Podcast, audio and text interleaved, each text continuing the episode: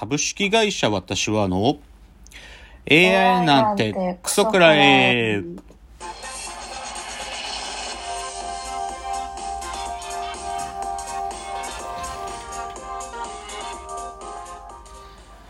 群馬が生んだ怪談時株式会社私は社長の竹之内です。アボカド研修生4代目アシスタントの深谷です。えーこの番組は大喜利 AI を開発する株式会社私は社長の竹之内が AI のことなんかお構いなしに大好きなサブカルチャーについてサブカルリテラシーの低い社員に丁寧にレクチャー言い換えれば無理やり話し相手になってもらう番組ですということで215回はい。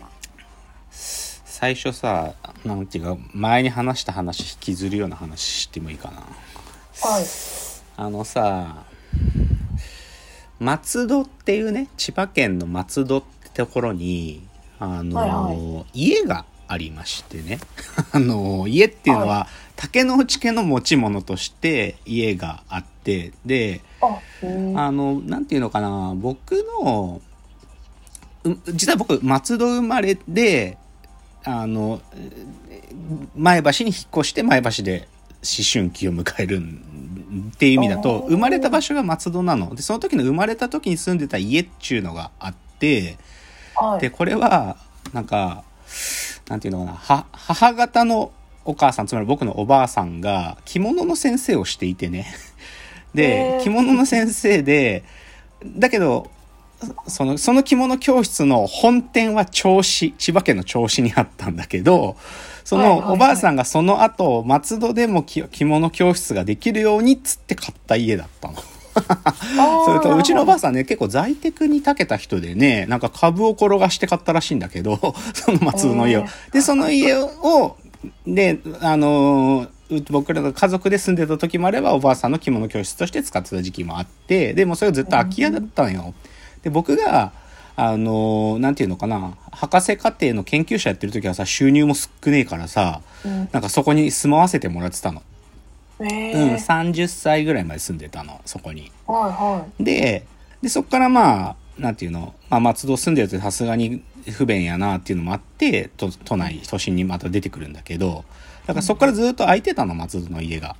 でい。ね、はいはい。でそれをね、なんていうかな、まあ、縁もあって、うちでバイトしてくれてる子がね、住む家ないと。金ないはい、金なくてっていうから、じゃあ、だったら、松戸の家空いてるし、ただで住ま、住んだらって言って、えー。そいつが2年ぐらいそこに、その友達と2人で住んでたんだよ。で、だけど、まあ最うん近その、ちょっと、まあそろそろ出てくかなっていう話になって、松戸の家が空いたの。で、この前自転車でさ、松戸の家見てきたんで、久しぶりに。はいはいそしたらさ、なんていうのかな。いや、これ別にそ、そ、そいつら責めてるつもりないんだけど、やっぱり草が生えんだよね、庭に。でさ草ってなんであんな生えるの？本当に。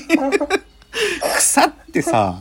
ほんと生えるね。なんか改めて思った。もう、いや、僕が住んでた時も、あの、自分でやったりとか、あとは庭師さんっていうか庭の業者さん頼んと草買ってもらったりとか、うん木切ってもらったりしてたんだけどさ、もう生えまくるね、マジで草って。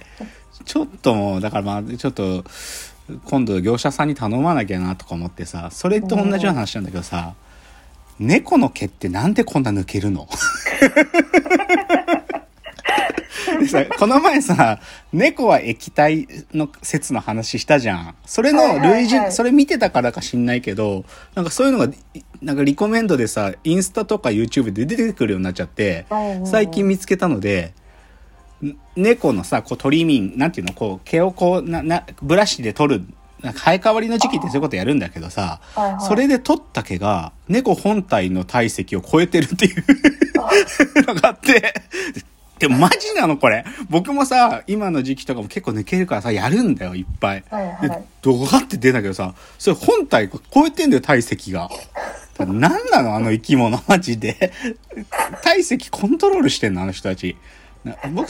もともと僕さうなぎとか言うね。シュニュルニュルニュルってさなんかほんとうなぎみたいになってあとすぐビヨーンって長くなったりするしさあの人たちほんと体積どうかしてるよ。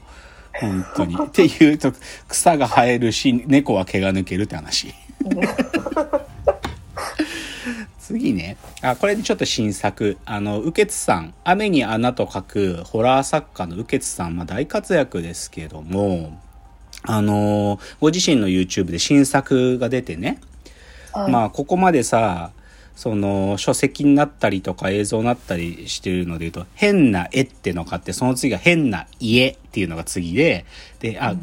変なそうだね。あ違う。変な家が最初か。変な家が最初で次は変な絵で変な絵の方はもう大ベストセラー。でその次彼が今出した音34日前に出したやつがね変な AI なんだよ。お変な AI。で、右傑さんもついに AI に触れるかと。はいはい。まあ、なんだろうな、読語感としては、まあ、小、いや、別に、あの、右傑さんも勉強されて多分作られたんだろうなと。で、そういうことが起こったら怖いなっていうのだけど、やっぱりね、テクノロジー入ってくるののね、ホラーはむずいんだよね、やっぱりね。そういうことが起きる蓋然性を本当にそのテクノロジーの中にあるかってことが見えてないと怖さは難しいんだけど、でもこだわってるね、受けさんね、変な家、変な絵、変な AI だから、次なんだろうね。これの成り立今度は A じゃない ?A。魚の変な A じゃない？それが変ないい絵とか、なんかずっとこのお音音韻でやっていくんじゃない？ううけつさんの新作出てましたって話。次ね。あ、これもまた新作系なんだけど、あの、はい。大森時夫さんというテレビ東京のあのディレクターさんっていうか、まあ、プロデューサーさんがいる、いて、あのーお奥様っそとか、このテープ持ってないですか？っていう彼も少しこう怖い、なんか、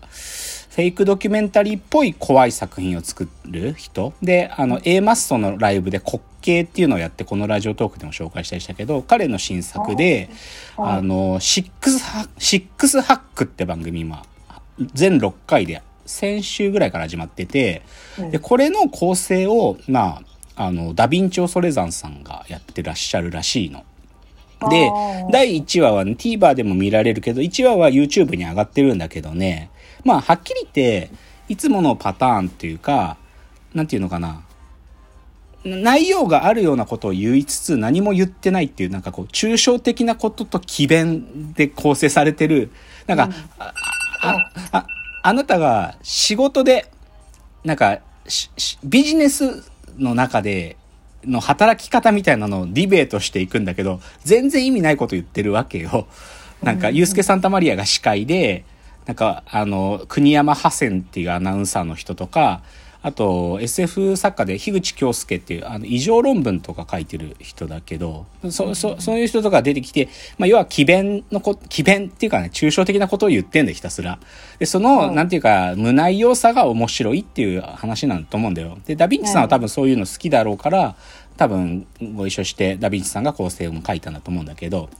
でも少し僕は前からこの大森時夫さんのやつはね少し既視感があるって前から言っていてこれはかつてね1617年前に古谷優作さんって方が作った温厚な上司の怒らせ方っていう映像があったの。DVD のシリーズがあって人の怒らせ方シリーズっつってそのおじさんがさこうムカつく顔したりしてさあそのあの話し合いって会議の話し合いって怒らせるとかさ、あったんであれずっと今も続いてんだけどさうん。あれのちょっと変形版だなと思った僕は。うんうん、今回そのシックス作で見るとねそういう感じするよ。それよりももうちょっと抽象性の高いことを言ってるからそう見えないようなギミックがあるけどこ広い意味だとあ古谷優作さんの温厚な上司の怒らせ方とかあの人の怒らせ方シリーズに近いことやってるなと思った。まあ、あともう一つチェックすべきはね、その後ろにいるね、竹村武史っていう放送作家がいるんだけど、今、彼に仕事が集まりまくってるのよ。もう彼は山田孝之さんのブレーンの一人でもあるんだけど、基本ね、なんだろうな、NHK でやってる魔改造の夜とかね、まあ、他にもいろいろ彼のヒット作はあるんだけど、この竹村武史さんっていうのも作家で、構成で入ってるんだけど、彼に今仕事はめっちゃ集まってんの。だからね、この辺ね、なんか、クソって思うね。クソって思うね。次ね。ああ、ジャニーズが会社のかま名前変わるかもね。それくらいまで来たね。うん。ジャニーズって名前変わるかもしれないね。てか、そういうことを東山さんとかも言ってるね。もうこの名前を使うことすらいけないんだっていうね。うんジャニーさん、ジャニーズのね。だけど、まあこれは正直言うと、まだかどうなるかはわかんないんで、途中プロセスの話だからあんまりこのこと触れないけど、なんかさ、でも日本に限った話じゃなくてさ、一番わかりやすいのはさ、MeToo の運動ってさ、どこから発火点だったかって言ったらさ、ハリウッドだよね。ハリウッドで、はいはいあの、超大物プロデューサーのあのワインスタインっていう、ハーベイ・ワインスタインって、あいつがさ、ずっとやってきたやつを告発するっていう本があって、で、そ、それの実は映画があるんだよ。あの、告発本自体はさ、あの、もともと調査報道のその本は、その名を暴けっていうね、その名を暴け、MeToo に火をつけたジャーナリストたちの戦いっていう、その、まあ、MeToo 運動の、なんかそそのきっかけになった二人の女性記者の話を書いてる本があるんだけど、それの映画が She Said っていうの1月ぐらいにやってたの映画。She Said その名を暴けっていうのをやってて、でこれがいい映画なんで実は。これいい映画なの。だから、なんだろうな、この、わかんないよ。これはまだ事の顛末まで行ってないからだけどさ、ジャニーズのやつもさ、調査報道しっかりした本、いや、な、今までも書かれてんだよ、何冊か。なんだけど、その辺しっかり扱ったらいいんじゃんって思うけどね。なんか、うん、なんか、うやむやにはならんでほしいなと。なんか、山が動いたっつってるぐらいなんだからさ、ちゃんとこのことを扱えよって思うけどね。うん、っていう感じかな。そうだね。まあ、あとちょっと同じ文脈で言うと、西武の一人の選手が、ちょっとダメだね。あの、WBC にも出た一人の選手が、ちょっとその、そういう性暴力してて、書類送検されたっていう。でもこ、これも、なんていうか、うやむやになんなくてよかったよ。